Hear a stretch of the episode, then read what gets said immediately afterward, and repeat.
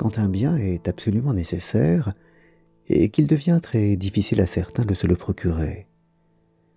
La mission de l'État, des pouvoirs publics, est, dans la mesure de leurs moyens, de le rendre disponible et accessible en quantité suffisante. Pas forcément gratuit, car la gratuité peut inciter au gaspillage, mais accessible à tous. Et s'il le faut,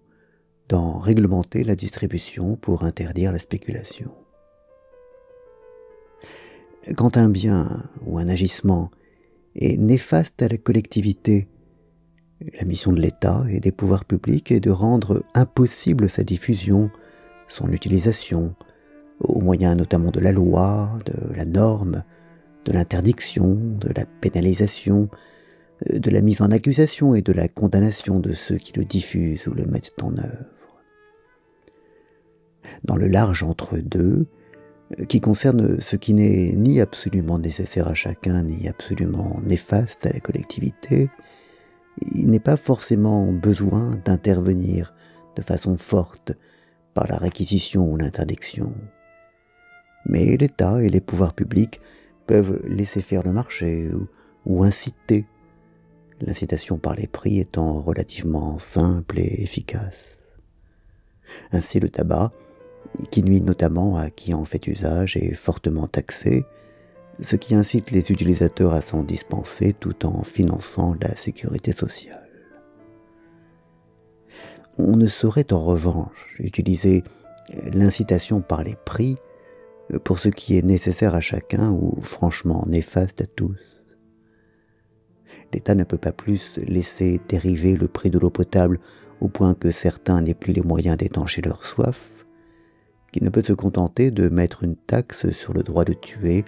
ou de mettre à l'amende les meurtriers. Ce qui est individuellement nécessaire ou collectivement néfaste,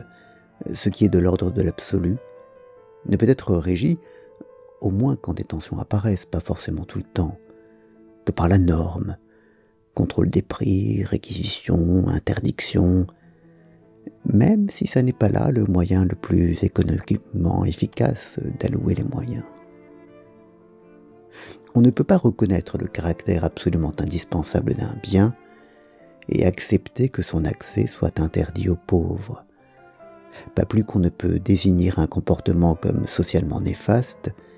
et le laisser accessible aux riches. En conservant cette dissymétrie entre ce qui est dit ou pensé d'un côté et ce qui est fait de l'autre, on crée une dissonance cognitive qui ruine l'édifice, un sentiment d'injustice qui sape tous les efforts demandés. Ce phénomène devient plus insupportable encore quand, comme c'était déjà le cas avec la taxe carbone, le même bien est à la fois considéré comme indispensable à la vie quotidienne et collectivement néfaste sur le long terme, et qu'on envisage d'en réglementer l'accès pour ce qui est de sa dimension nécessaire sans toucher aux droits des plus riches à en abuser pour leur loisir. S'il est nécessaire de baisser nos émissions de carbone, il y a d'ores et déjà plein de bonnes raisons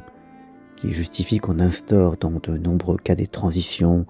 des exceptions, des modalités particulières. Mais la discrimination par les prix, qui conduit à ce que toute chose égale par ailleurs, et les plus fortunés aient la possibilité de persévérer dans des comportements dénoncés comme nuisibles